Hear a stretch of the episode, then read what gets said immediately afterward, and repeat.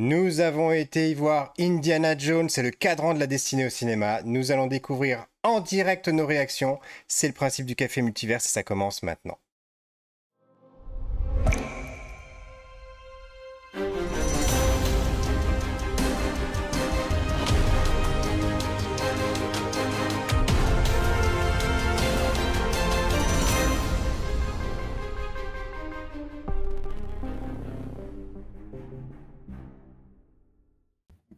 Bonjour et bienvenue dans le 70e, 17e pardon, épisode du Café Multiverse où je vous retrouve aujourd'hui avec Greg Dyser. Bonjour Greg.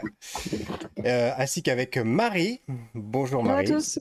Et Romain Danois. Bonsoir Romain. Bonjour, bonjour, bonjour tout le monde. Donc aujourd'hui, on va vous parler d'Indiana Jones et le cadran de la destinée, le cinquième opus euh, des films bah, de, de, la saga. Voilà. Une Pas saga... le 77e comme notre épisode. Tout à fait, tout à fait. Et pour euh, donc je vous rappelle le principe de l'émission. Dans une première partie, on va essayer de ne pas trop vous divulgacher l'intrigue, euh, voilà euh, tout ce qui peut se passer dedans, toutes les révélations. Et on va vous donner un premier avis. Est-ce qu'il faut aller voir le film en fonction de, bah, de vos goûts, de ce que vous pouvez attendre de ce, que, de ce film, etc. Et dans une deuxième partie, bah, on va rentrer dans les détails. On va commencer à divulgacher, spoiler, et on va même émettre des théories. Voilà, ça nous arrive. Mais avant toute chose, on va commencer par se présenter. Et honneur au nouveau, Romain, peux-tu commencer, s'il te plaît? Eh ben, Bonjour tout le monde, je suis Romain Dasnois.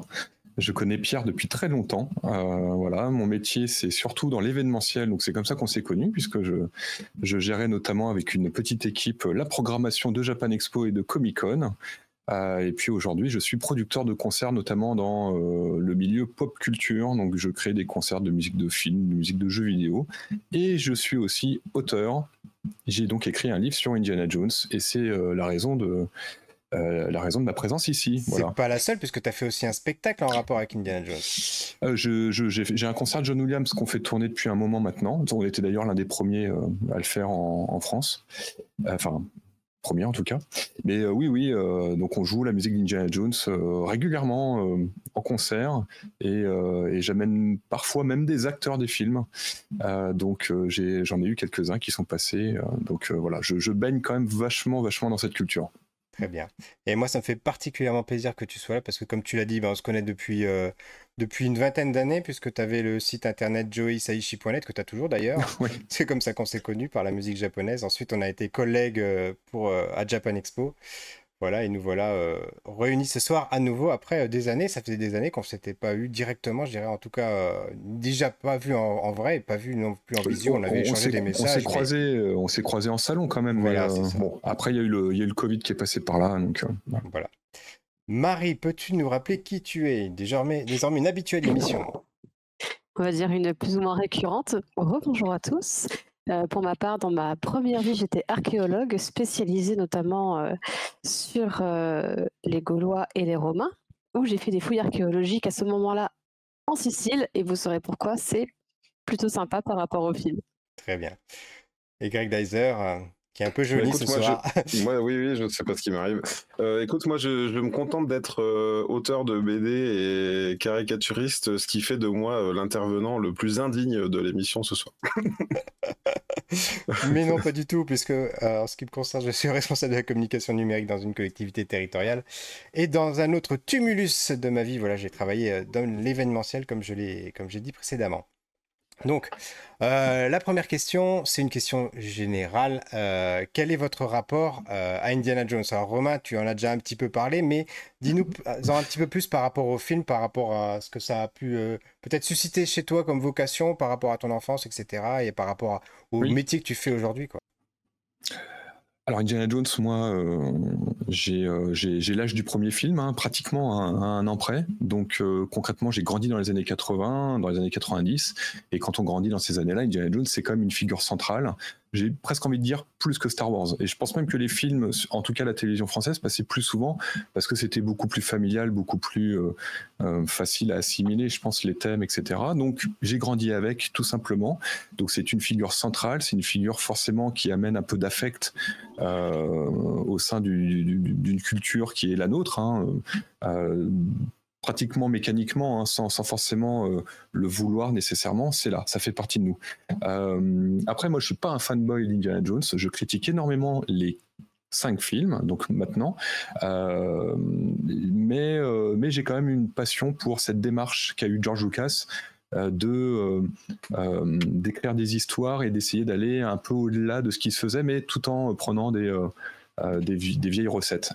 et, Indiana Jones, c'est assez passionnant, d'autant plus quand on sort des films, parce qu'il y a beaucoup de choses en dehors des films comme la série, comme des romans, des jeux vidéo, etc.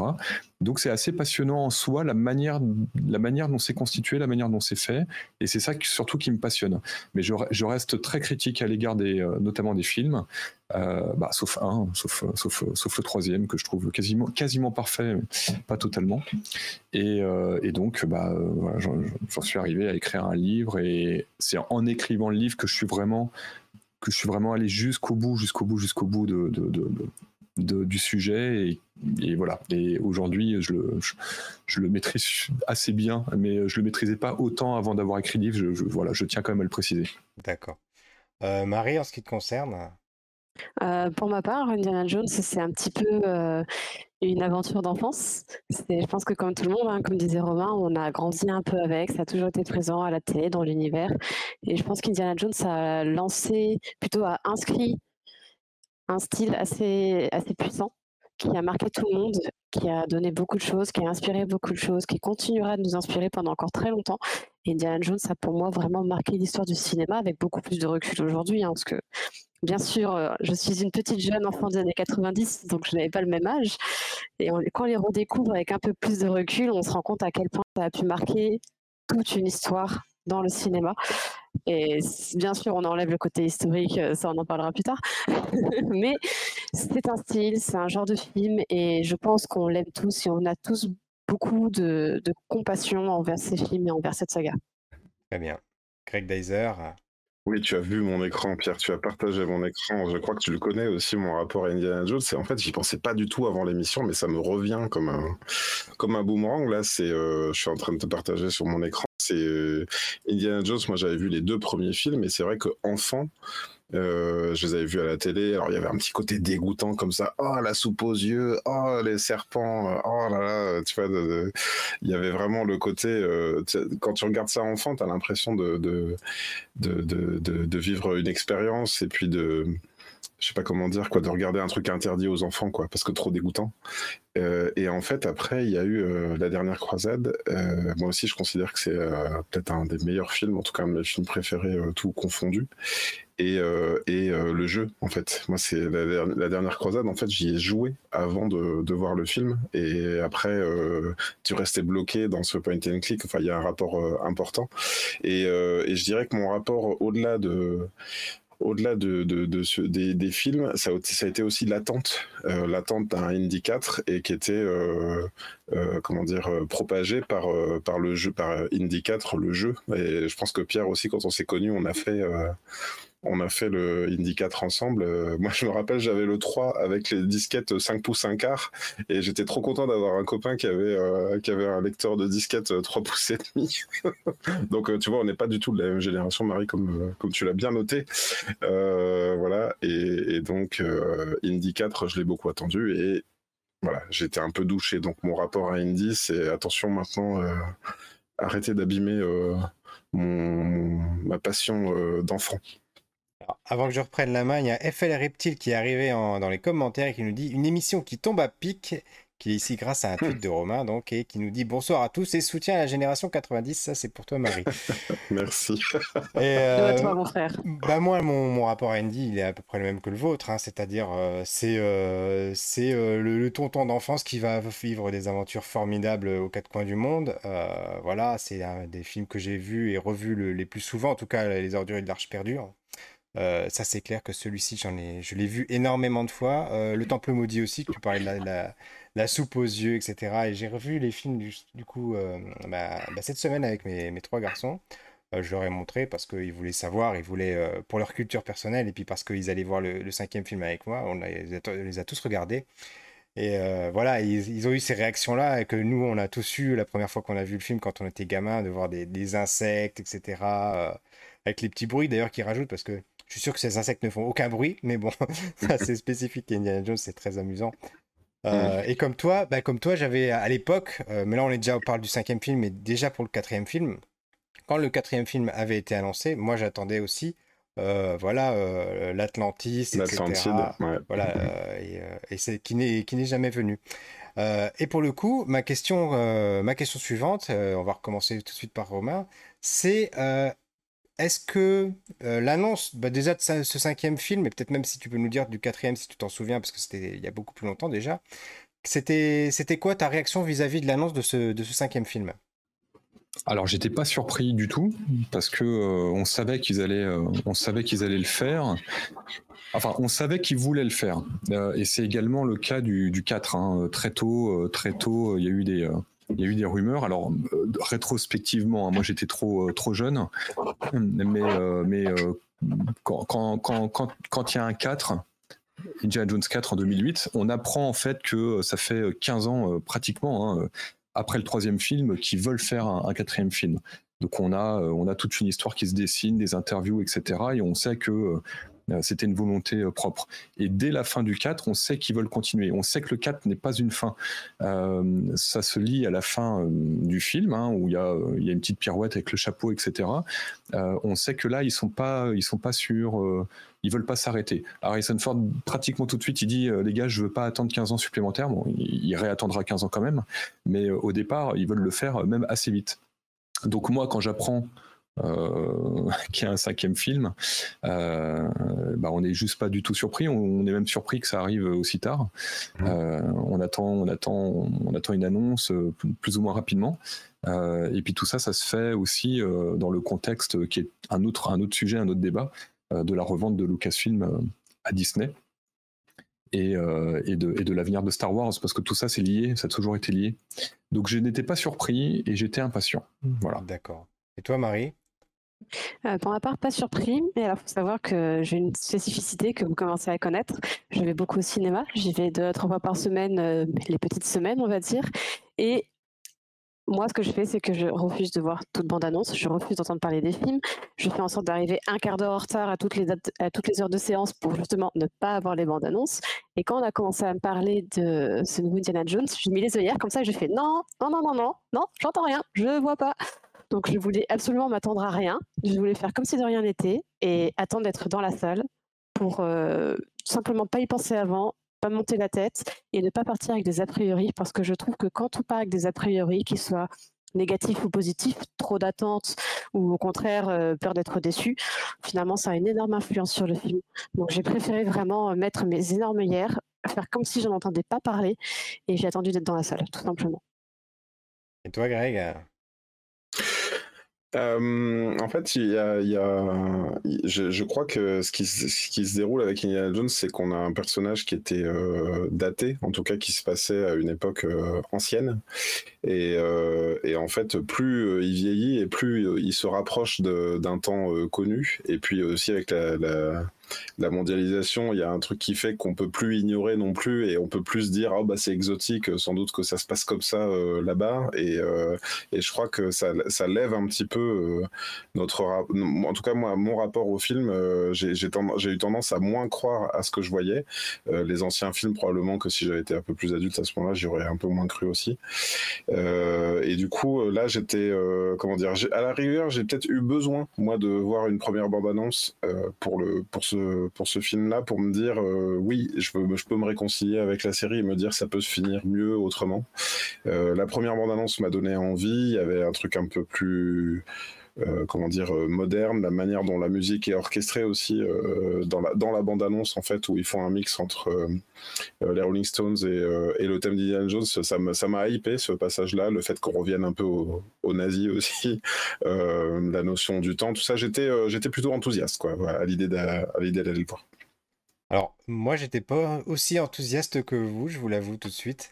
Mmh euh, moi, j'étais assez inquiet. Euh, inquiet bah, déjà par rapport à ce qui s'était passé avec la licence Star Wars, voilà, euh, avec la direction que ça avait pris, avec les écueils qui ont été ceux qui ont été, voilà. On va pas en reparler, on en a déjà parlé assez souvent dans l'émission. Mmh donc pour moi, cinquième film, c'était voilà, c'est un petit peu ce que j'ai mis d'ailleurs dans le titre de l'émission, qui est un petit peu euh, enfin qui est volontairement provocateur, euh, bah, c'est euh, sa place est-elle dans un EHPAD? Enfin voilà, c'est une question que je pose parce que je me suis dit pourquoi est-ce qu'ils ont été le, faire ce cinquième film, sachant voilà qu'il était déjà d'un âge avancé, qu'est-ce qu'ils allaient nous sortir? Est-ce que c'était pour euh, est-ce que c'était juste pour euh, voilà, faire rentrer de l'argent facile? Est-ce que c'était juste pour euh, essayer de, de, passer le flambeau? Parce que voilà, on avait bien compris que le, passage de flambeau au niveau du quatrième film, bah, ça n'avait pas été ça, ça n'avait pas été acté en tout cas. donc il y avait plein de questions qui restaient en suspens et forcément moi j'étais pas au niveau de, de, compréhension que Romain a pu expliquer tout à l'heure. Donc moi j'étais resté sur l'aspect vraiment grand public de se dire, ben, ben voilà, un cinquième film qui arrive. Je ne savais pas si, euh, toutes les planètes étaient alignées pour euh, avoir euh, un film, un film voilà, à succès. Romain, tu veux réagir par rapport à ça? Je te vois un petit peu trépigner. non, non, non, non, pas du tout. Non, non, je suis toujours, je suis toujours en mouvement. c'est pas, je suis toujours en train de me toucher le visage. Tout ça, c'est un peu une. Quand je me vois, quand je me revois après en live, je suis toujours catastrophique. Toi, t'avais aucune inquiétude par rapport au film? Non, j'avais pas d'inquiétude parce que moi, le personnage, je le prends euh, dans toute sa euh, dimension, euh, dans toute sa dimension symbolique, telle que Lucas a, développé son personnage pendant 40 ans, et pas seulement dans les films, y compris, y compris surtout dans la série. Euh, qui a mené beaucoup de, beaucoup de compréhension dans, dans, dans ce qu'il a voulu faire avec le personnage. Et je sais qu'il y a beaucoup de gens qui connaissent pas la série, mais ça fait partie intégrante euh, de la démarche d'auteur de George Lucas. Donc quand on parle des films, il faut parler de la série. Et puis même de l'univers étendu qu'il a contrôlé, même s'il ne l'a pas écrite. Euh, et, bon, il a, il a, donné des impulsions et des grandes lignes. donc moi, je trouve au contraire que c'est très intéressant et que j'attendais précisément de voir le personnage évoluer euh, dans sa vie. Euh, il évolue un tout petit peu entre le 1 et le, et le 3. Euh, et en réalité, le personnage évolue de 2 ans, mais dans la vraie vie, ils évoluent tous, hein, tous les créateurs et Harrison Ford, ils évoluent tous de 10 ans. Donc il y, a une vraie maturité qui se sent, pas seulement le personnage, mais les auteurs. et je voulais voir cette évolution. C'est très intéressant de voir comment ce personnage va vieillir, comment il va, euh, euh, il va, il va aborder un monde qui n'est plus le sien. Euh, et on avait déjà un peu ça dans le 4. Mais le 4, ils avaient plus un positionnement comme le 2, c'est-à-dire que très très très comédie, très grand public, très familial, et, et où, moi j'aurais préféré un développement plus dans la dans, dans, veine du 3, forcément plus mature, avec toujours de la comédie, etc. Et je pense que le 5 précisément a fait ça, sans oublier que euh, oui, euh, Harrison Ford est vieux, donc on va pas lui faire faire des pirouettes comme euh, comme Christopher Lee dans, Star Wars. il fait quelques il fait quelques cascades, mais pas tant pas tant que ça.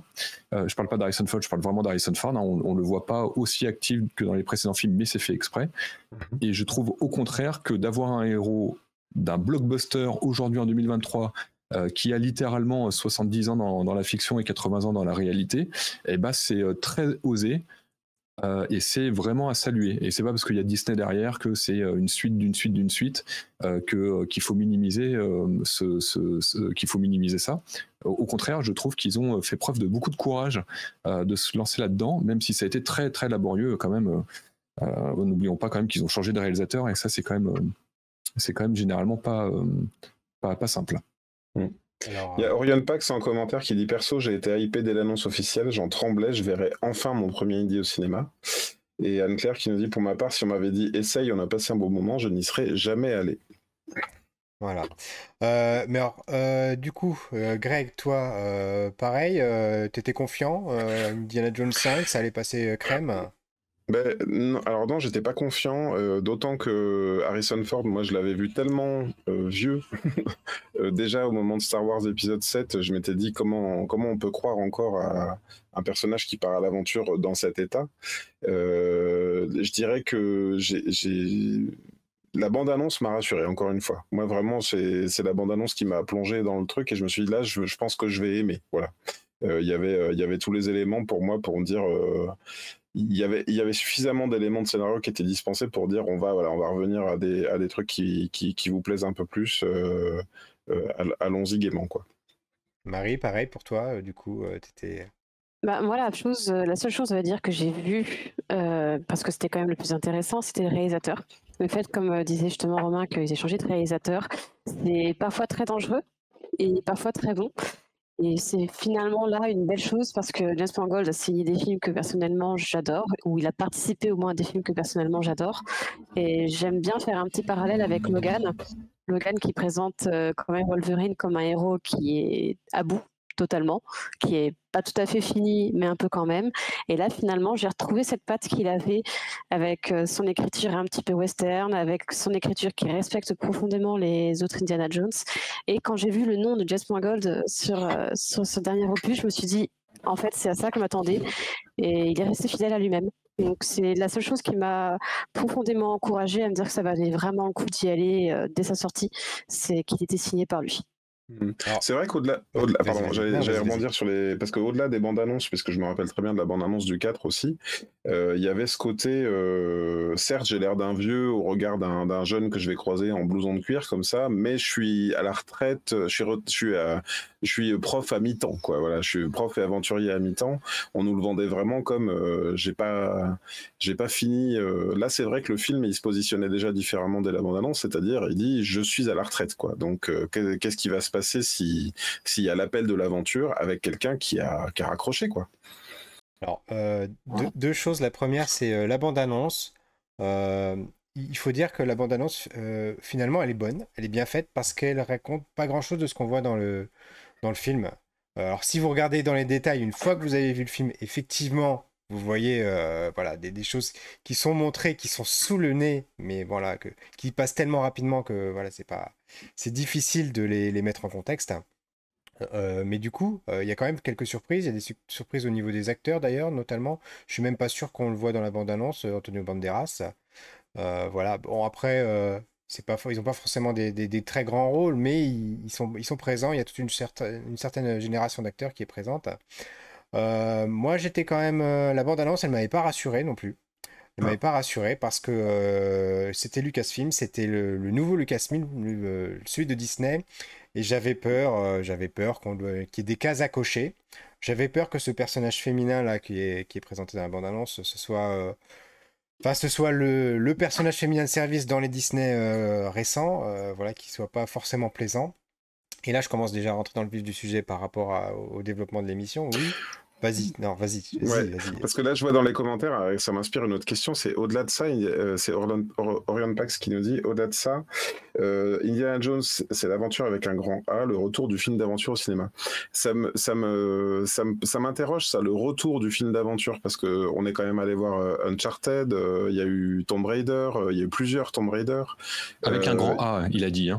Oui, oui, tout à fait. Mais justement, c'est ça cité, on peut pas leur mettre un, grand A. Eh ben, eh ben, c'était tout à fait ma question. Il y a débat. Parce qu'il y a eu Benjamin Gates aussi, c'est des films que j'ai pas forcément appréciés. Et ce que j'allais vous demander, vous, c'est est-ce que vous aussi vous trouvez que Indiana Jones c'est vraiment le, le, label rouge de, du film d'aventure, ou est-ce que vous avez des exemples quand même de films d'aventure réussis euh, ces dernières années?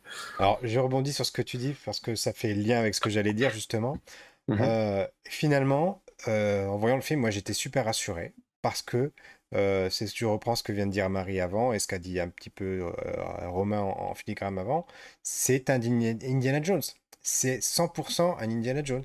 C'est le cinquième film de la franchise. il aurait pu être écrit euh, il y a, enfin, il aurait pu sortir il y a 30 ans. On n'aurait pas vu la différence pour moi. Alors après, oui, on pourrait dire sur les effets spéciaux, sur les méthodes, etc. Mais pour moi, c'est le, le, regarder les cinq films les uns derrière les autres et voir celui-là, jamais, on lui donnerait, à part évidemment l'âge de l'acteur, mais je veux dire, dans, l'état d'esprit, etc., il est tellement dans la continuité que c'est difficile de se dire qu'il y a autant d'écart finalement entre le, début et la fin. Il n'y a, pas de, a pas de dissonance. C'est vraiment euh, la suite. C'est le cinquième épisode d'une série. Alors bien sûr, dans une série, il y a toujours des hauts et des bas. On peut se dire que a moins aimé le 2, on a moins aimé le 4, etc. On a préféré le 3. Mais euh, voilà, c'est le cinquième épisode. De A à Z, j'ai retrouvé tous les éléments euh, bah, qui me plaisent euh, dans Indiana Jones. Effectivement, l'aventure avec Rangora, c'est Indiana Jones. et les autres films, tu en parlais de Uncharted, on avait fait une émission dessus. Bah, je suis désolé, non, ils ne lui arrivent pas à la cheville. Ils, arrivent, ils essaient de copier des éléments, etc., de reprendre des choses, mais non, ils n'arrivent pas à, à, retrouver cette fantaisie, cette magie qu'on retrouve dans Indiana Jones. qui, veut réagir? Marie, Romain? Ouais, moi je vais trancher un petit peu avec vos avis. tous les films que vous avez cités, moi c'est simple, je les adore mais je les aime profondément. J'aime Benjamin Gates, mais je les ai vus des centaines de fois. Uncharted, j'ai dû le revoir au moins cinq fois. Je suis allée voir deux fois au cinéma. Ça peut paraître très curieux, surtout que je suis archéologue et que ça devrait me faire absolument hurler parce que c'est. Je suis la première à subir les clichés. Hein. Quand, quand, on demande ce que je fais dans la vie, que je suis archéologue, on me dit Ah bon, comme Indiana Jones, mais c'est pas un vrai métier. Bon, mmh je vais me revenir de te taper, mais. Donc ça devrait me faire hurler. Mais au contraire, en fait, Indiana Jones a vraiment lancé euh, une marque a lancé un style. Euh, ça s'est retrouvé, on n'a pas parlé. Tu parlais un petit peu des séries romains. Euh, Sidney Fox, ça s'est inscrit aussi dans, cette lignée-là, mmh. dans ces, dans ces aventures qu'on pouvait vivre. Et Indiana Jones, pour moi, il y a quelque chose de caractéristique, c'est que c'est kitsch. C'est kitsch à souhait et on aime ce côté kitsch. Et c'est vrai que ça n'a pas toujours été très bien dosé par ceux qui ont voulu reprendre ce style, par Benjamin Gates, par Uncharted, par Tom Raider, surtout les films Tom Raider ça n'a pas toujours été bien équilibré. Ils n'ont pas réussi à avoir le talent d'Indiana Jones, qui a une âme tout à fait unique, tout à fait particulière. On, retrouve absolument de tout, on passe par plein d'émotions. Et je pense que c'est quelque chose qui est vraiment très, très, très typique d'Indiana Jones. Et les autres, même si je les adore profondément, moi, je remercie Indiana Jones parce qu'ils n'auraient jamais existé sans ça. Sans cette saga, euh, sans leur travail, je sais très bien que tout ce qui a suivi après n'aurait jamais existé. Alors oui, ça n'arrive pas à la cheville parce que c'est juste très différent, mais ça existe grâce à Diana Jones et pour moi, ils ont vraiment euh, marqué un genre. Voilà, désolé, je fais part de ma passion. c'est bien, c'est bien. Romain, tu veux réagir à ça? Euh... euh... Les, bah, les Tomb Raider. T'as des goûts de merde, Ah non, pas du tout. non, non, pas du tout. Euh, les, les, Tomb Raider et, notamment euh, le Uncharted, déjà, bon, c'est des adaptations de jeux, donc c'est plutôt eux qu'il faut saluer, je dirais, comme les dignes successeurs d'Indiana Jones. D'ailleurs, je le dis tel quel dans le livre à la mhm. recherche du successeur. C'est qui le vrai grand successeur d'Indiana Jones? C'est mhm. euh, Uncharted et on va dire les récents Tomb Raider, parce que les précédents c'était. Tu parles bien des jeux là, on parle des films en fait. Je, je parle des jeux. d'accord. Euh, et le gros problème des films, euh, en l'occurrence adaptés de ces jeux-là, c'est qu'ils sont tout simplement extrêmement mal réalisés et produits. Euh, et ça, euh, euh, c'est voilà, c'est je, je veux pas, je, veux pas, comment dire, donner un avis péremptoire, mais bon, et, je peux comprendre qu'après il y a un effet, un effet générationnel, parce qu'on disait la même chose aussi d'Indiana Jones à son époque. en comparaison, en comparaison au grand cinéma d'aventure hollywoodien et de western, les grands espaces, les décors réels, etc. Où Indiana Jones, à 80%, c'est des décors en studio tourné à Londres. Euh, donc, euh, donc euh, il faut pas oublier aussi qu'on faisait ces, ces critiques-là à l'encontre d'Indiana Jones. Mais c'est vrai que malgré tout, effectivement, le niveau a eu plutôt tendance à se niveler vers le bas. et tout James Mangold qu'il est, et j'adore James Mangold, il, il est clairement pas dans le 5 à la, à la hauteur d'un Steven Spielberg sur le 4, à mon humble avis.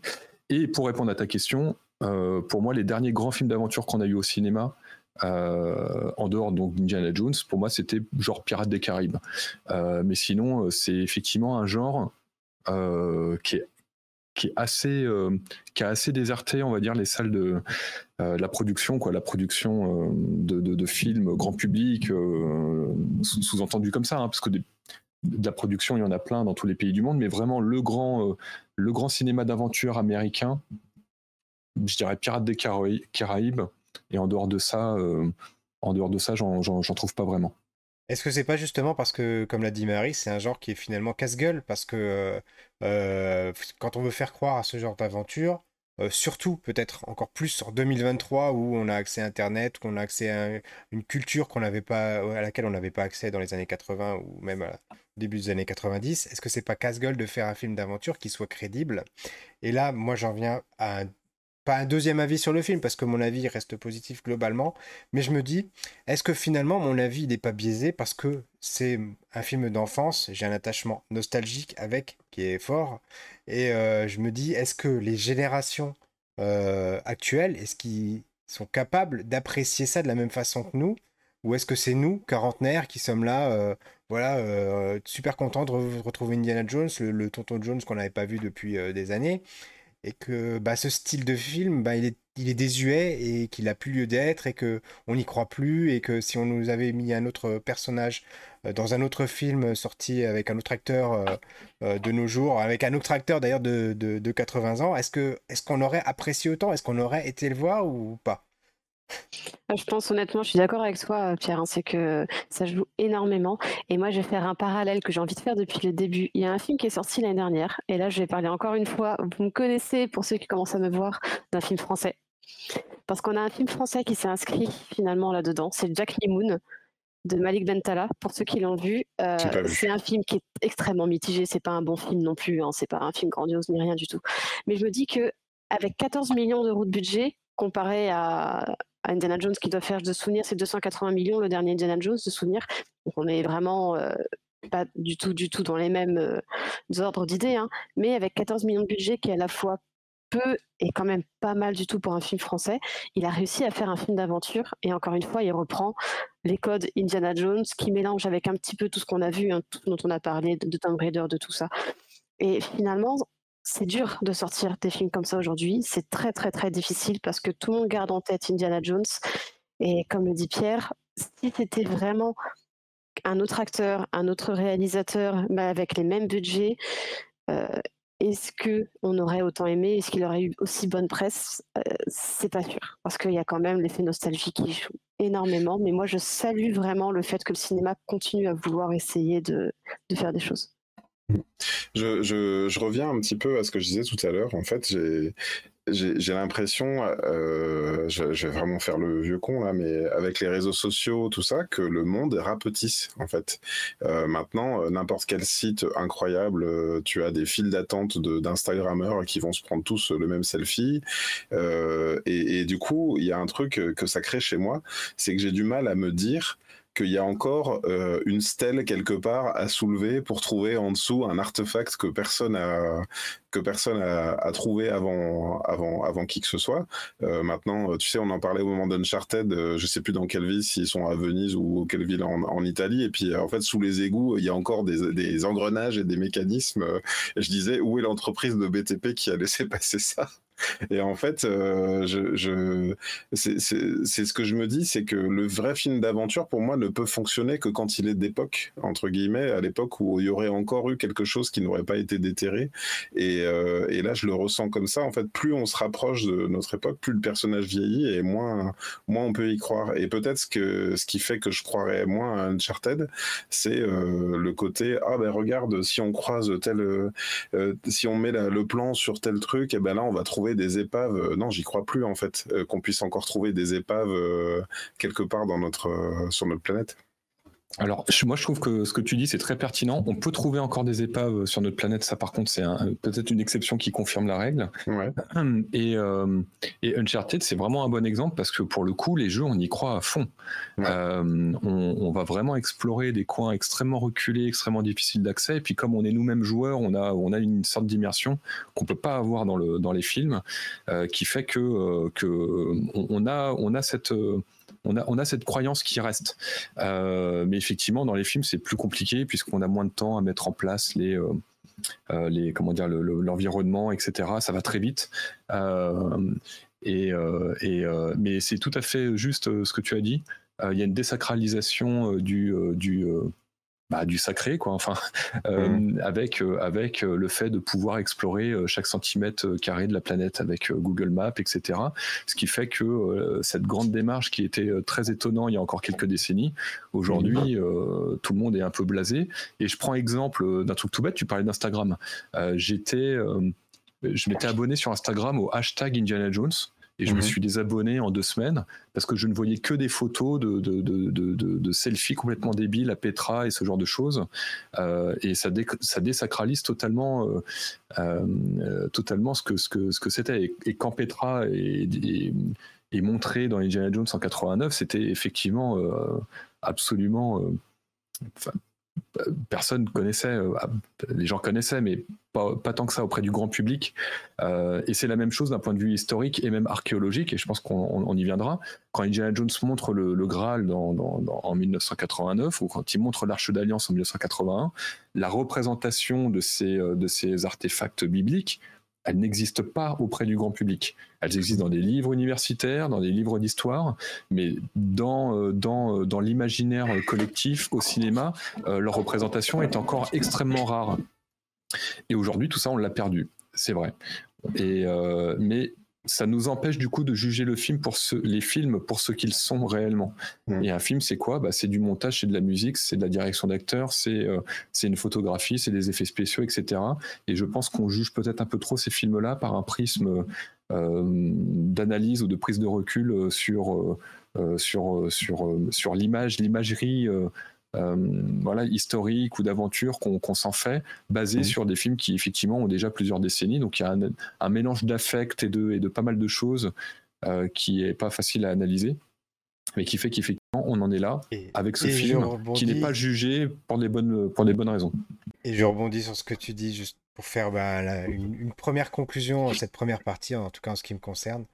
Euh, voilà, c'est c'est un film d'aventure, c'est un film euh, où, on s'émerveille, en fait, euh, où il faut, où il faut pas essayer justement de rester dans, dans cette approche peut-être trop manichéenne euh, de, euh, et, de, du, du cinéma, et puis vraiment euh, prendre ce que c'est pour prendre le cinéma là pour ce que c'est, c'est-à-dire un divertissement. Et je reviens à ce que je disais par rapport au personnage féminin qu'on voit dans la bande-annonce. Et là, justement, je, je- suis heureux de ce personnage féminin parce qu'il est, pour moi, je l'ai trouvé bien écrit, je l'ai Mhm. trouvé bien joué, je l'ai trouvé pertinent parce que, euh, bah, je- j'en parlais dans la partie spoiler, euh, et il essaie pas de répondre à un agenda politique euh, qu'on peut retrouver dans d'autres productions récentes. Encore que, mais on va dire d'une façon positive, mais j'en parlerai dans la partie spoiler. Et, et- et c'est en ça, moi, que j'ai vraiment apprécié ce- ce- cet Indiana Jones, c'est que c'est un véritable divertissement. Je crois que c'est Anne-Claire qui le disait dans les, dans les commentaires tout à l'heure. Vas-y, tu vas passer un bon moment. Bah oui, c'est ça.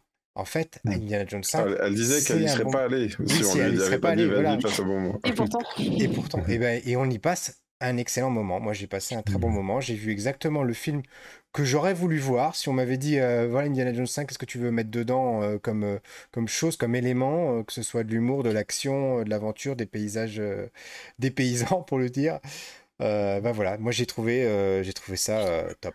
Voilà. C'est terrible, hein c'est terrible parce que j'ai envie de vous relancer d'un débat. En tout cas, moi, ce que, ce que, tout, ce que, tout m'évoque, euh, là, je vais plutôt vous donner ma conclusion tout de suite là-dessus. C'est que tu dis c'est un divertissement et à l'heure où on, a on est beaucoup à avoir fait Uncharted, à l'heure où on est beaucoup à avoir fait les Tomb Raider et avoir une autre manière d'explorer, de trouver les trésors et dans une moindre mesure Zelda. hein. Moi, je suis en train de faire Zelda et je suis en train de faire des fouilles archéologiques euh, sur les sites euh, dans le désert, tu vois, pour essayer de trouver des, des orbes et des trucs comme ça. Euh, y a, y a, je me demande si ça joue pas que les héritiers finalement d'Indiana Jones sont passés par le jeu vidéo pour nous offrir d'autres personnages qui ensuite ont été adaptés au cinéma. Et euh, du coup, ça fait longtemps qu'on est nos propres aventuriers dans les jeux vidéo. Et là, on revient quelque part à un aventurier de cinéma, c'est-à-dire à être simplement spectateur de cette aventure-là. Alors peut-être, euh, peut-être que moi j'ai l'impression d'avoir franchi une étape, euh, on va dire culturellement parlant, en tout cas d'avoir vécu d'autres aventures. Et t'as passé un bon moment quand même, du coup? Oui, alors moi j'ai passé, j'ai pas passé un mauvais moment. Euh, j'ai là où j'arrête pas de parler de, de vanter la bande-annonce depuis tout à l'heure. La bande-annonce m'avait laissé imaginer des choses que j'ai pas forcément vues dans le film. Et d'ailleurs, il y a un plan de la bande-annonce que j'ai, je crois pas l'avoir vu dans le film. Mais comme vous savez, je m'endors parfois au cinéma. Non, non, euh, non, non, il y a Euh, des plans qui sont pas dans le film. ouais. Et donc, euh, à un moment donné, en fait, de, de- bah, je sais pas si je reparlerai dans la partie spoiler, on en, on en reparlera à ce moment-là. En tout cas, j'ai pas passé un mauvais moment. Par contre, il s'est passé un truc aujourd'hui. euh, je me suis réveillé, il fait très chaud, je suis fatigué et tout. Euh, j'ai hâte d'être en vacances et euh, j'ai eu l'alerte pour l'émission de ce soir. Et je vous jure, j'ai tiqué. j'ai vu Café Multiverse Indiana Jones et je me suis dit Ah, mais oui, je l'ai vu. Voilà. Au bout d'une saison, alors c'est vrai qu'on a eu une saison de danse, on a vu énormément de programmes. euh, je crois que le film ne m'a pas marqué profondément. Euh, je l'ai vu, euh, j'ai vu probablement quelque chose de proche de ce à quoi je m'attendais, mais ça- c'est pas l'événement inconsciemment que j'aurais aimé ressentir au devant de de, de, de, de- de tout ce que de tout l'affect que j'ai pour le personnage.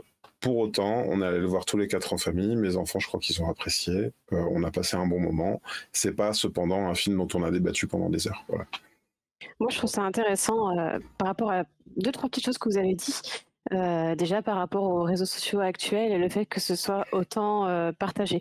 Alors, les Indiana Jones, depuis le début, la crédibilité, elle est à moins 10 000. oui. C'est-à-dire que depuis le début, il n'y a absolument rien crédible, il n'y a rien qui est bon. Même au niveau des décors, tout est ultra kitsch, c'est du cliché à souhait. Mmh. Et en fait, depuis le début, c'est le cas. Sauf que c'est vrai qu'à l'époque, c'était un peu la seule image qu'on avait, la seule représentation.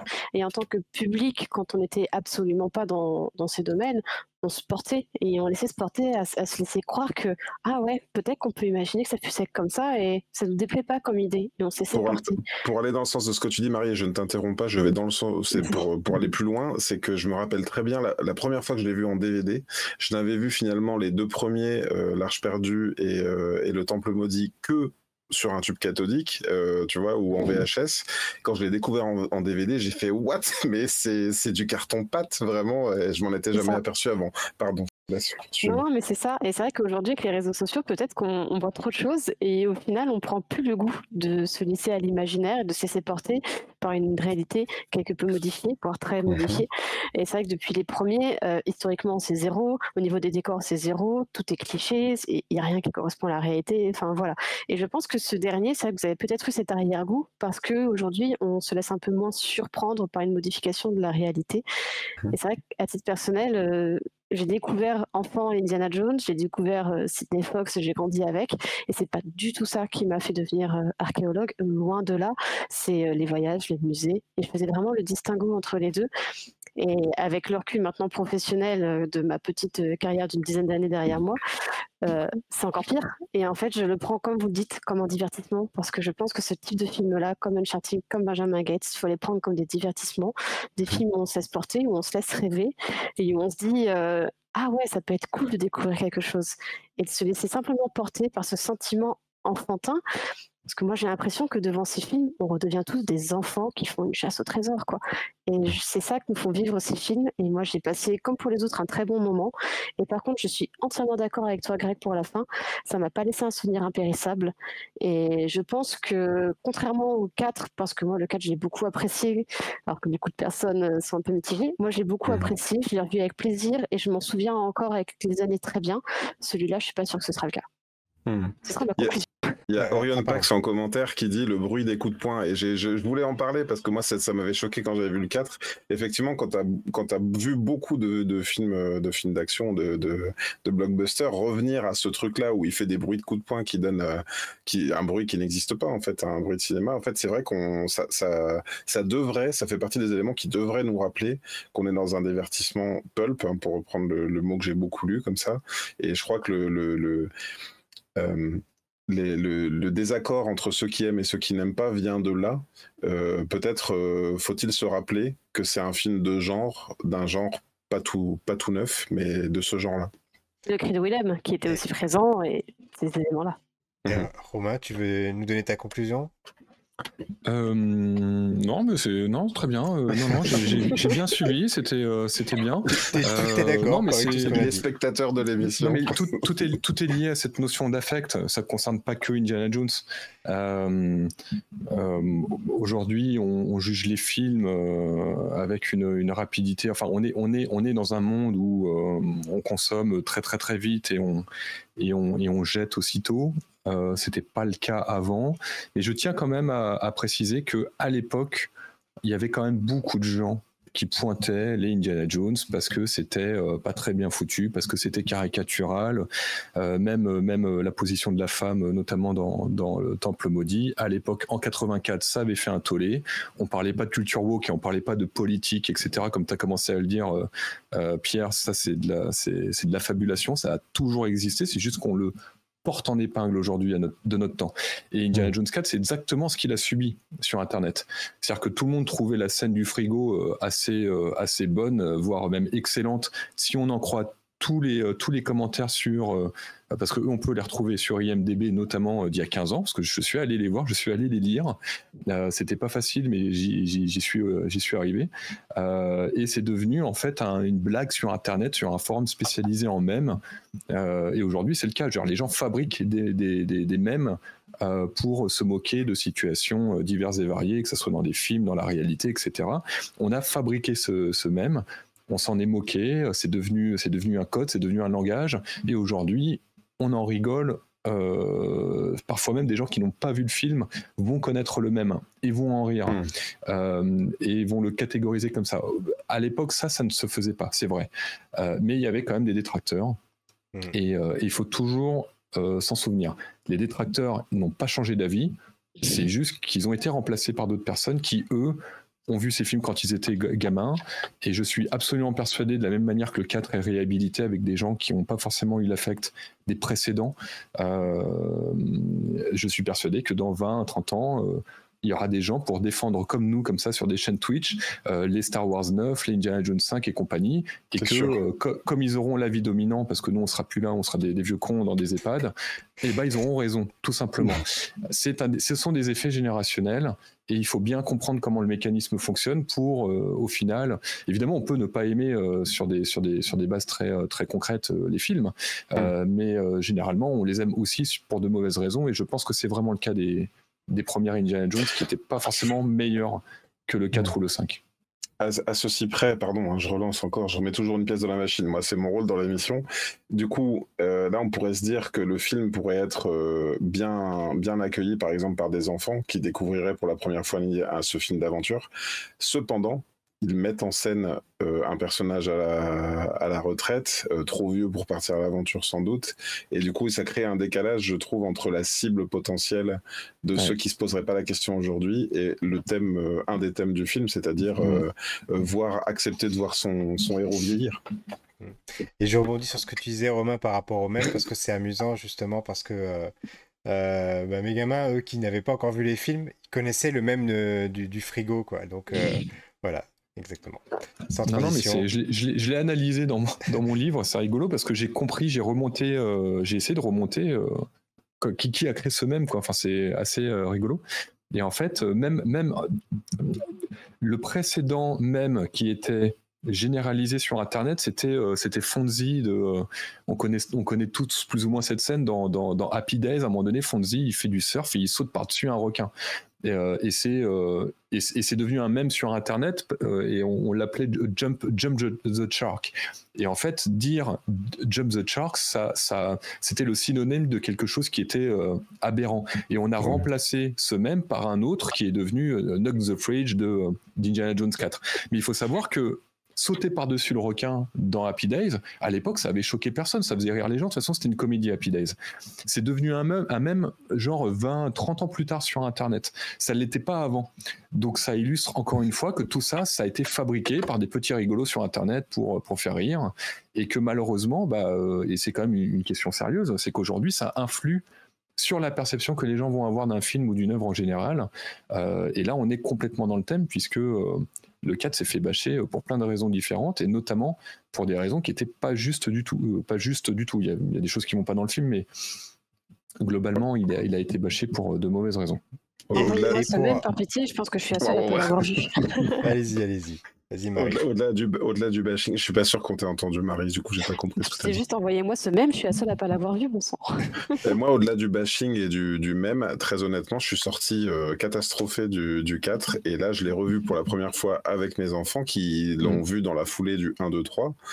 Euh, donc, un peu avant le 5 aussi, euh, franchement. Et j'ai regardé, euh, j'ai regardé mon épouse à la fin. J'ai dit, bah, c'est pas si pire, en fait. Euh, je Ouais, comprends pas pourquoi, pourquoi, j'ai pourquoi ça m'a tellement énervé. Et je pense qu'il y a un décalage, effectivement. Euh, euh, c'est c'est- c'est- c'est l'esprit, quoi. Il veut pas dire euh, le, le temps a passé. Je sais pas. Et avec difficulté, on passe à la partie spoiler. Qui fera une heure et demie.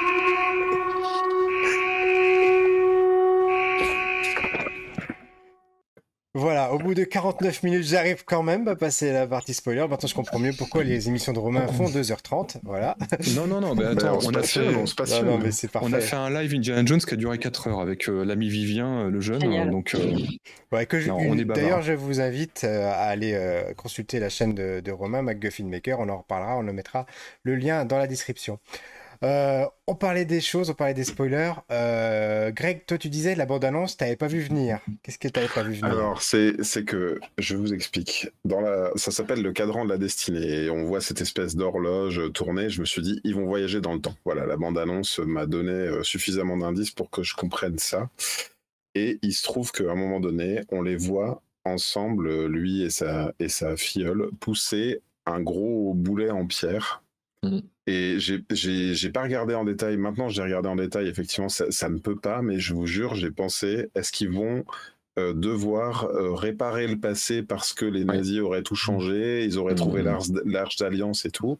Et donc la bande-annonce pour moi m'a fait une sorte de promesse inconsciente euh, mmh. qui n'a pas été exactement respectée.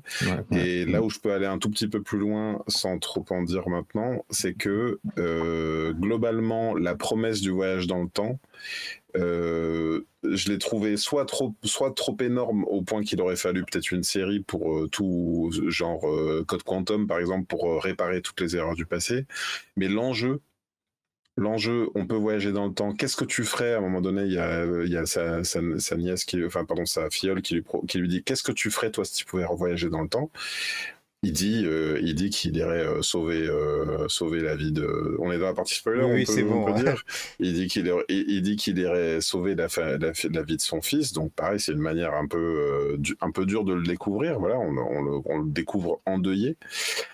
Et, et, en fait, de ça, ils n'en font pas grand-chose. Et ça me dérange pas qu'ils en fassent pas grand-chose. Mais dans, dans la dernière croisade, il y avait cette, ce truc de l'immortalité. Qu'est-ce que t'en ferais? Ou bien et, on comprend qu'ils qu'ils y renoncent en fait. Là, on ne sait pas en fait à la fin s'ils y renoncent, s'ils en font quelque chose. Euh, euh, voilà, c'est j'ai trouvé qu'il y avait des pistes de choses à raconter euh, qui font que je reste sur ma fin. Voilà. il y a FL Reptile dans les commentaires qui nous dit J'ai pensé aussi au côté voyage dans le temps, au pays des anciens opus. Voilà. Mhm. Et il dit qu'il se sent moins seul. Mais moi, c'est pareil. J'ai eu la même. Euh, je me suis fait la même réflexion que vous. Je me suis dit, est-ce qu'il va falloir qu'il corrige le passé? Est-ce qu'il va revenir dans le passé? Est-ce que c'est lui, comme tu disais, qui va pousser le, boulet dans, mhm. dans le temple? Enfin voilà, il y avait plein de choses comme ça qui sont venues. Et finalement, je me suis dit, mhm. bah non, euh, euh, les Indiana Jones, c'est toujours la même chose. Le pouvoir se déclenche à la fin. Le pouvoir a eu un, pouvoir limité, ne serait-ce que dans le, troisième, il nous explique que bah oui, tu as la vie éternelle, mais ta vie éternelle, elle te sert que à surveiller euh, euh, le, enfin le, le, Graal, elle te sert à rien d'autre et tu peux dépasser le. Une fois que tu as dépassé le rocher, voilà, c'est l'effet s'annule. Donc euh, là, c'était pareil. Là, là, là, moi, ce que j'ai compris dans le film, c'est qu'il nous dit, bah, c'était un piège. En fait, il a, il a fabriqué une machine à voyager dans le temps pour qu'on vienne l'aider, pour qu'on vienne aider Archimède à battre les Romains, etc. Et en fait, elle avait aucun autre but que ça, de les envoyer à ce moment précis. Elle aurait jamais pu les envoyer à, un autre moment. Donc elle hmm. était, les, dés étaient pipés euh, dès le départ et on ne le savait pas. En revanche, les, cartes, étaient truquées. Oui, aussi, tout à fait. Et il y a juste une chose qui m'a un petit peu gêné par rapport, tu disais, aux motivations des personnages. Justement, sa filleule, à aucun moment ils expliquent sa motivation on la comprend. Moi, en tout cas, je pense l'avoir compris, puisque elle a perdu sa mère, elle a entendu une discussion euh, de son père, de, son parrain, en train de dire euh, le voyage dans le temps. Donc, on peut imaginer que d'une façon ou d'une autre, elle veut probablement utiliser ce voyage dans le temps pour sauver sa mère, mais à aucun moment c'est expliqué. Et moi, c'est elle veut juste le vendre moi, je trouve. Bah, faire du pognon. Hein. Moi, c'est pas comme ça que j'ai compris parce que justement, à un moment donné, il lui dit la scène euh, euh, euh, tu, tu, tu, fais pas ça que pour l'argent. Quelqu'un qui ferait ça pour, pour l'argent n'aurait pas appris ses codes par cœur, n'aurait pas appris tout ça et elle se cachait derrière cette motivation. Donc, moi, voilà, pour c'est tout. Mais c'est ça reste mineur en tout cas. Moi, je garde une grande frustration sur les Indiana Jones et il y a un espèce de running gag hein, là-dessus, c'est euh, que Indy ne sert à rien, en fait, à chaque fois dans les films. Euh, il ne sert absolument à rien. L'arche d'alliance, qu'il soit là ou pas, la finalité aurait, aurait été la même. Et là aussi, au final, là aussi, que Indiana Jones soit là ou pas, une fois que les nazis avaient trouvé le cadran, ils seraient arrivés à Syracuse, ils se seraient aperçus que c'était finalement un petit peu à guet-apens, même si c'était pas. Voilà. Ils se seraient fait euh, déglinguer quand même par les Romains et ils seraient morts quand même. Donc mmh. Indiana Jones, du début à la fin de la saga, ne sert à rien. Voilà, ils ont voulu un petit peu garder la tradition, mais moi je trouve ça quand même un petit peu frustrant de se dire que. Rien que.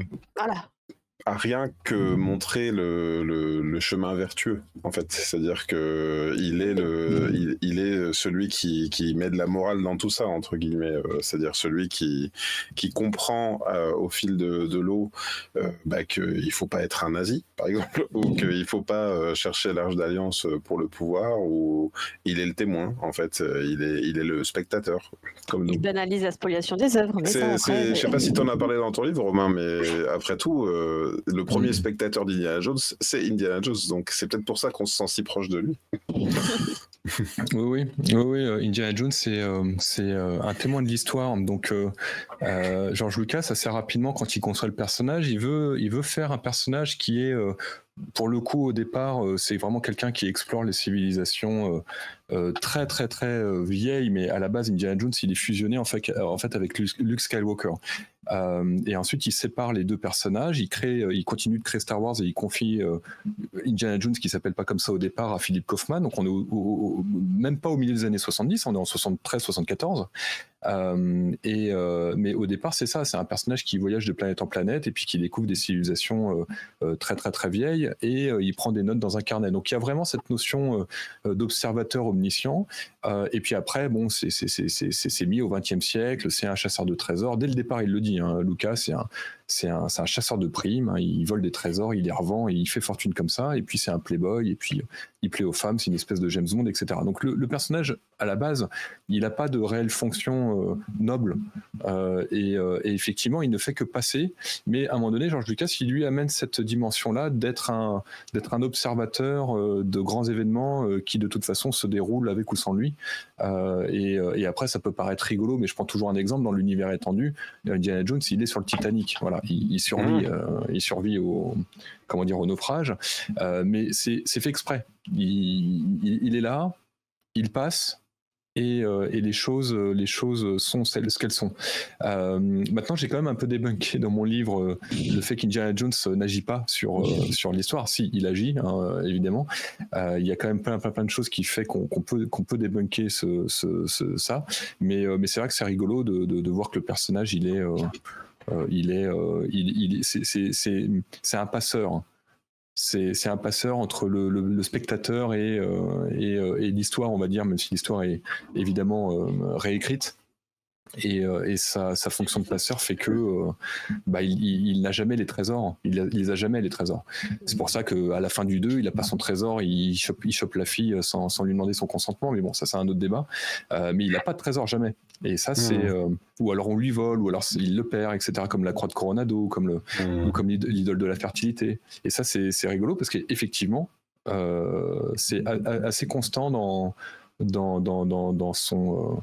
Euh, dans sa ligne de vie. Euh, et finalement, la seule chose qui finit par garder, et c'est en cela que j'ai trouvé la fin du 5 vraiment, euh, euh, vraiment très belle, c'est, Marion, quoi, tout simplement. Voilà, il, il, finit sa vie comme ça. Enfin, on ne sait pas comment il finit sa vie, mais en tout cas, la saga telle qu'on la connaît aujourd'hui se termine comme ça, et je trouve que c'est une bonne, c'est une bonne philosophie pour, pour le personnage.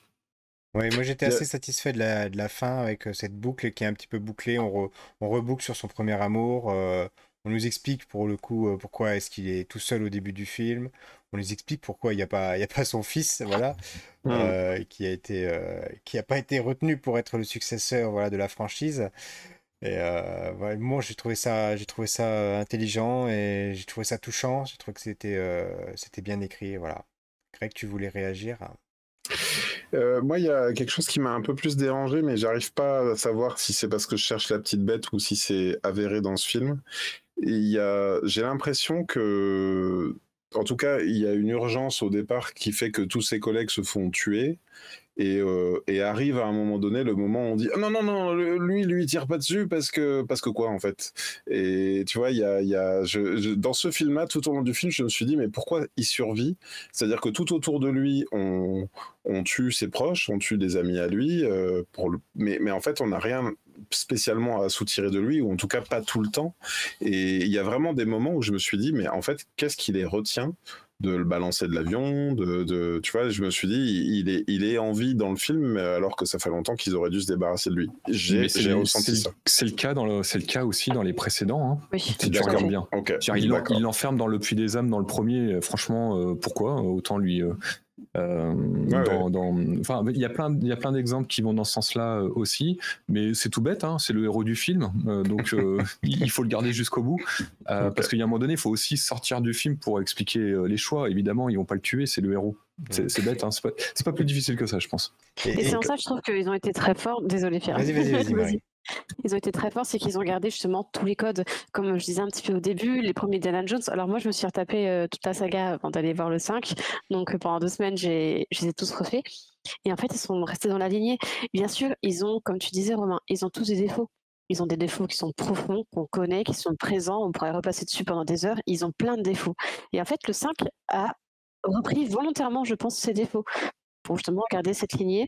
Et toutes ces petites choses, ces incohérences, le fait qu'il soit que spectateur, qui ne servent pas vraiment à la finalité, comme tu disais, qu'il y a plein de fois où il aurait pu mourir alors que non, qu'il y ait plein de choses kitsch, qu'il y ait plein de choses qui soient tout à fait impossibles, mais impossibles, voire surnaturelles, totalement même. Enfin, toutes ces petites choses-là, qui finalement sont euh, des marques de la saga, honnêtement, s'ils les avaient changées, corrigées en disant non, ok, on va faire un film qui est parfait, mais parfois selon qui? Parce que c'est tous ces défauts qui ont fait quand même le succès de cette saga, qui ont fait le charme de Indiana Jones.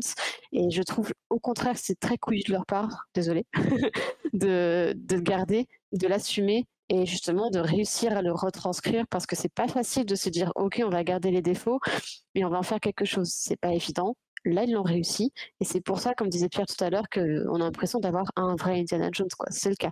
Il en a toutes les qualités, mais aussi tous les défauts.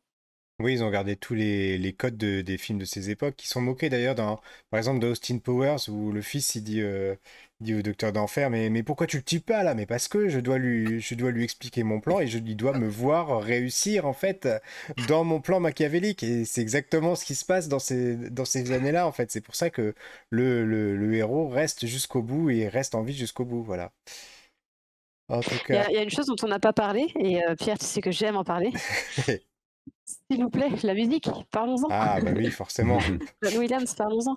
Parce que, euh, encore une fois, on, est sur la musique qui est un vrai personnage à part entière de l'histoire. Et je remercie, on parlait des qualités et des défauts qui ont été repris, et je remercie qu'ils aient pris John Williams et qu'ils aient pris ce son, qu'ils aient fait ces compositions-là qui sont extraordinaires, qui gardent l'identité d'Indiana Jones, qui se renouvellent aussi par un Et merci à eux d'avoir fait cette identité musicale à ce, dernier film pour clore la saga.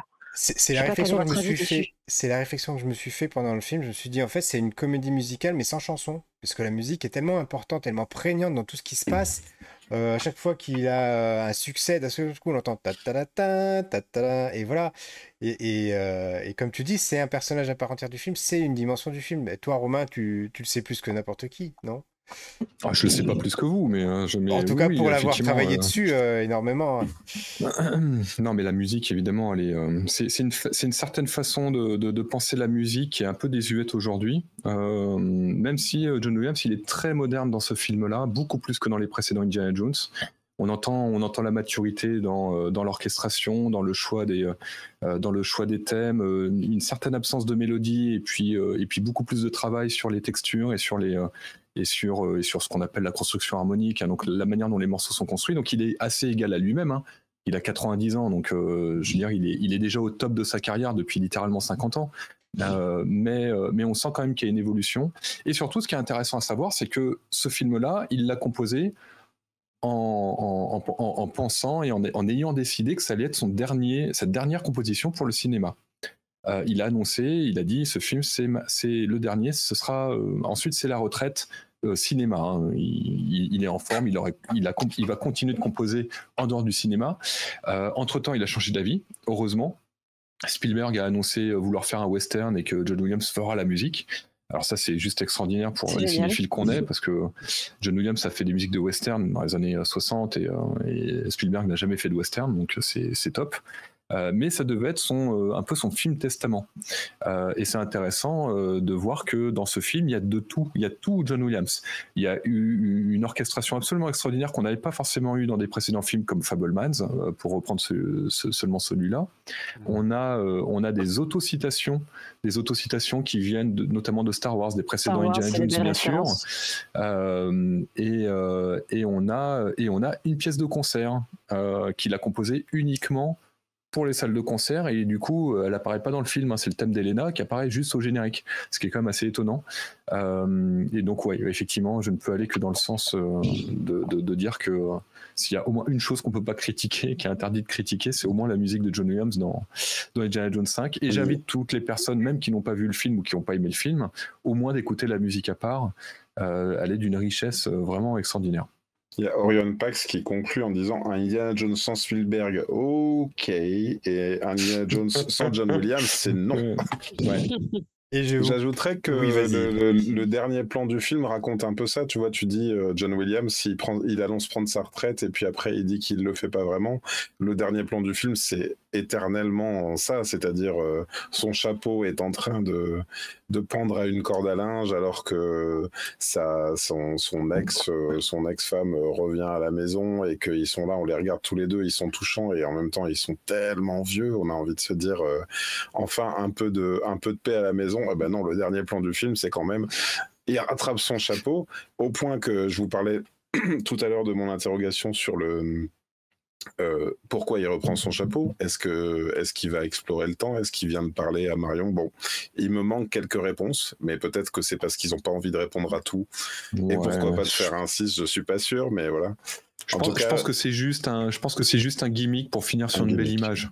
Hmm. Voilà. En tout cas, c'est, ça, sous-entend quand même que l'aventure n'est jamais terminée. Hein. même si on la voit pas à l'écran, lui, il s'arrêtera jamais. Quoi. C'est ça. Mm.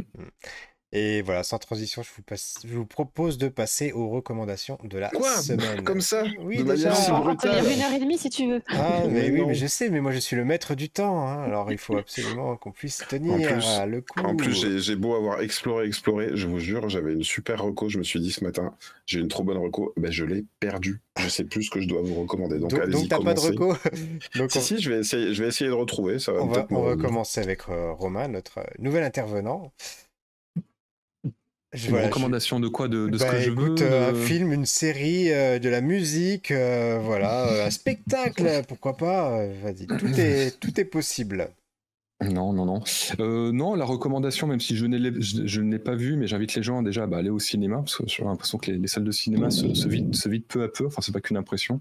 Euh, il y a le nouveau Nolan euh, la semaine prochaine, je crois, c'est Oppenheimer. ouais, c'est ça, il sort la semaine prochaine. Si en plus vous avez la chance de pouvoir le voir en 70 mm IMAX, bah, n'hésitez pas, parce que ça fait une expérience en plus une expérience dans l'expérience, on va dire. je suis assez défenseur du cinéma de Nolan, pas tous les films. Et, euh, euh, je suis assez passionné bah, d'histoire de manière générale, mais surtout l'histoire du XXe siècle et, euh, et, le projet Manhattan, Oppenheimer et tous ces grands scientifiques de, cette période-là. C'est des histoires assez passionnantes euh, et là, en plus de ça, euh, c'est une histoire passionnante et dramatique et, euh, et tout ce qu'on veut. Et j'ai très très très hâte de voir ce que va en faire Nolan, mais je suis à peu près sûr qu'il l'a bien fait, donc ça serait ma recommandation. Allez au cinéma, allez voir Mission Impossible si vous voulez, mais allez voir quand même Oppenheimer. Ça parle de scientifiques, ça parle d'une partie, enfin d'une des séquences historiques les plus importantes du XXe siècle, sinon la plus importante. et, voilà, donc je vous recommanderais ce film. Dans ce cas-là, j'en profite, euh, Romain, parce que je pense qu'on va essayer, en tout cas, de, passer une émission sur le sujet. Euh, parce qu'on a eu en invité euh, pour une émission précédente Virginie Olanier, qui est une écrivaine, qui a écrit la même année. Bon, c'est dommage. Euh, voilà, ils ont tué Oppenheimer, euh, un, roman qui raconte effectivement le, comment comment voilà. Elle, elle, a, tenté de, je l'ai pas encore lu, mais elle a tenté de se mettre dans la peau et de, faire parler Oppenheimer sur sur ce hmm. sujet-là. Voilà. Oui, un personnage en plus de ça extraordinaire. et je pense qu'on le verra dans le film après, avec, avec Par Sombre, etc. Il a quand même participé à, un événement dramatique. Mais euh, oui, son, sa ligne de vie en dehors du projet Manhattan est assez, euh, est assez intéressante. Oui, effectivement, on a prévu une émission dessus avec, euh, avec Romuald et avec Virginie, mais on n'a pas encore la date, donc je ne peux, pas, je peux pas vous donner une date d'invitation, mais ça devrait être début août, vraisemblablement. Voilà, Marie, ta recommandation de la semaine, s'il te plaît. Alors moi, ce sera un petit peu particulier, mais j'avais envie d'être dans le thème sans être dans le thème. Je vais vous présenter une application mobile qui a été développée par le FBI, qui ah. s'appelle NSAF, ça peut paraître très particulier, mais il s'agit d'une application que le FBI a rendue totalement publique, qui en fait retrouve, je vais vous montrer un petit peu à quoi cela ressemble. Il s'agit des œuvres d'art connues qui ont été dérobées et qui sont actuellement recherchées par les autorités. Ils ont pris le parti de créer une application qui est mise à jour en permanence sur les œuvres qui ont été dérobées afin d'aider bien sûr à lutter contre les marchés noirs, notamment contre les enchères, contre les faux aussi.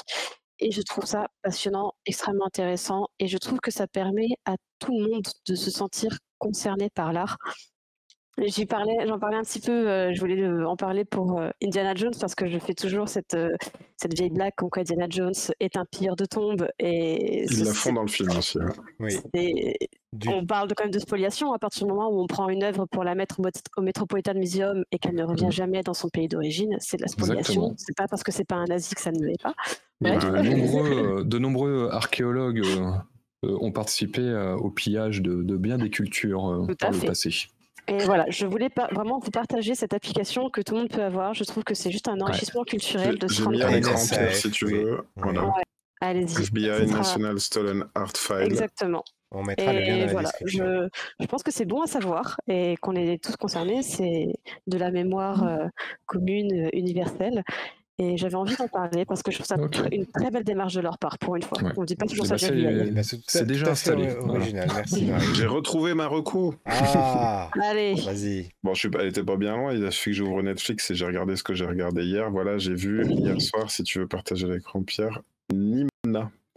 Euh, film ah d'animation. Euh, tu l'as vu, ouais, qui est sorti donc euh, sur Netflix. J'ai un tout petit peu regardé. Il semblerait que le, le, le film était en production euh, par le studio Fox avant le rachat par euh, Disney et qu'il a fait partie des, des, films un peu mis aux oubliettes mmh. Mmh. au moment du rachat. Et donc, il semblerait qu'il ait été sauvé, je cite, parce que j'ai lu par Netflix.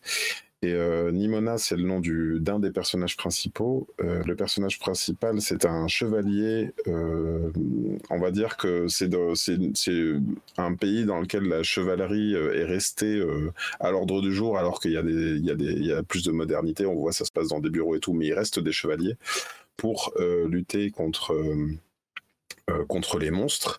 Et au moment où, d'habitude, c'est les chevaliers d'ordre, euh, enfin les descendants de la reine qui ont le droit de devenir chevalier. Et là, on permet pour la première fois à un roturier de le faire. Et au moment d'être adoubé, euh, son arme, est bizarre, elle se transforme et elle tue la reine. Donc, il est accusé à tort d'avoir d'avoir fomenté un coup d'État il doit prouver son innocence, euh, mais euh, comment, comment va-t-il faire, sachant qu'il y a cette Nimona, une sorte d'enfant qui peut se transformer euh, en monstre, qui, qui, vient, elle dit Ah, tu dois être le pire mec du pays, je vais t'aider. Et donc, voilà, ça, c'est le, ça, le pitch de dé. On mettra le lien. Et c'était excellent, j'ai adoré. Alors, en ce qui me concerne, moi, la recommandation, ma recommandation est toute fraîche puisque je suis allé au cinéma deux fois hier, une fois pour Indiana Jones et une fois pour aller voir Sifu. Ça raconte en fait l'histoire euh, d'un chercheur d'or en Finlande en 1944, euh, voilà, qui se retrouve confronté euh, à des nazis. Et là, en fait, le film tourne, tourne au John Wick, un mélange de John Wick et de Mad Max. En fait, c'est un film d'action très violent, vraiment avec des plans avec des plans dignes, j'ai envie de dire, d'un peu de Tarantino dans, dans cet état d'esprit-là. Euh, et c'est 6 sous. C'est 6 sous, voilà, c'est pas 6 sous, c'est 6 sous. C'est 3 francs 6 sous. C'est 6 sous, j'étais presque, hein, pas loin. S-I-S-U. Ça se déroule en Finlande, donc en 1944, pendant la Seconde Guerre mondiale. Donc, C'est un film euh, finlandais. C'est un film finlandais, mais j'étais pas sûr parce qu'il y avait quand même beaucoup de noms euh, anglo-saxons au début. Euh, oui, il y a Samuel L. Jackson. Ouais, ouais, c'est. Mais voilà, c'est un film que je vous recommande chaudement. c'est un petit, euh, un petit ovni dans ce qui sort actuellement. Euh, ils doivent pas avoir un énorme budget, encore que parce qu'il y a quelques sacrées explosions euh, par-ci par-là. Euh, mais voilà, des nazis, Joël et nazis, comme le dit Orion Pax en commentaire. C'est encore un film où on retrouve un héros contre des nazis. Alors, je vais pas trop vous divulgacher l'intrigue parce qu'il y a quelques surprises. Mais voilà, c'est, je, ne peux pas vous dire plus que c'est un John Wick un peu façon western Mad Max euh, qui se passe euh, dans la Laponie. Euh, voilà, ça, vrai que ça, ça devrait susciter votre, votre curiosité et je vous invite à aller le voir. Vous passerez un, moment, un moment sympa dans les salles obscures. Hmm. Voilà, voilà. En tout cas, ben, je vous remercie euh, tous les trois d'être, euh, d'avoir passé cette soirée en ma compagnie. Romain, euh, bah écoute, merci encore d'avoir accepté cette invitation, d'avoir euh, fait cette émission euh, avec nous. On aura plaisir à, à te réinviter euh, euh, ultérieurement. Voilà. Marie, bah maintenant, Marie, tu fais, tu fais partie des meubles. hein, T'es Moi, un je suis petit peu la, du la mur, ca- voilà. la Je- quatrième roue du, du, du carrosse avec Romuald. Voilà. La plante verte, hein, voilà. C'est ça, il en faut Quatrième une. roue du carrosse, c'est pesant pour eux, tiens. Et Greg, bah voilà, euh, Greg qu'on ne retrouvera pas pendant deux semaines puisqu'il va prendre des congés bien vérités, voilà, c'est ça. C'est l'idée. Ça part en Ça se voit après, là, ça il prend est des au congés. bout, il est au bout Ça du part en bout. tournée avec mon groupe de rock. Voilà. Et en ce qui me concerne, bah, je vous retrouverai euh, le 23 juillet pour une émission consacrée à Final Fantasy XVI. Et si j'ai le courage, on fera même peut-être des émissions avant, mais je n'en dirai pas plus. Voilà, voilà. Bah, du coup, Pierre, j'en profite puisqu'on se voit pas pendant deux semaines, ça va me faire tout bizarre parce que mine de rien, on s'est vu toutes les semaines pendant bientôt mignon. presque deux ans. Euh, donc merci, euh, merci à tous pour ceux qui ont suivi l'émission. Et, euh, Bah oui, l'émission j'ai- qui je- fête ses, ses deux ans cette semaine, hein, mine de rien. Déjà. Déjà. Et bah, je serais très content de vous retrouver au, au mois d'août, donc au moins pour, pour cette émission Oppenheimer et sans doute d'autres. Et je remercie aussi au passage ben, Orion Pax, euh, Gandalf95 et ben, tous ceux qui sont passés, FL. Reptile et Anne Claire, voilà, qui sont passés dans les commentaires, nous partager cette soirée avec nous. Allez, ciao ciao, Merci à plus. tous. Salut. Ciao. Au revoir.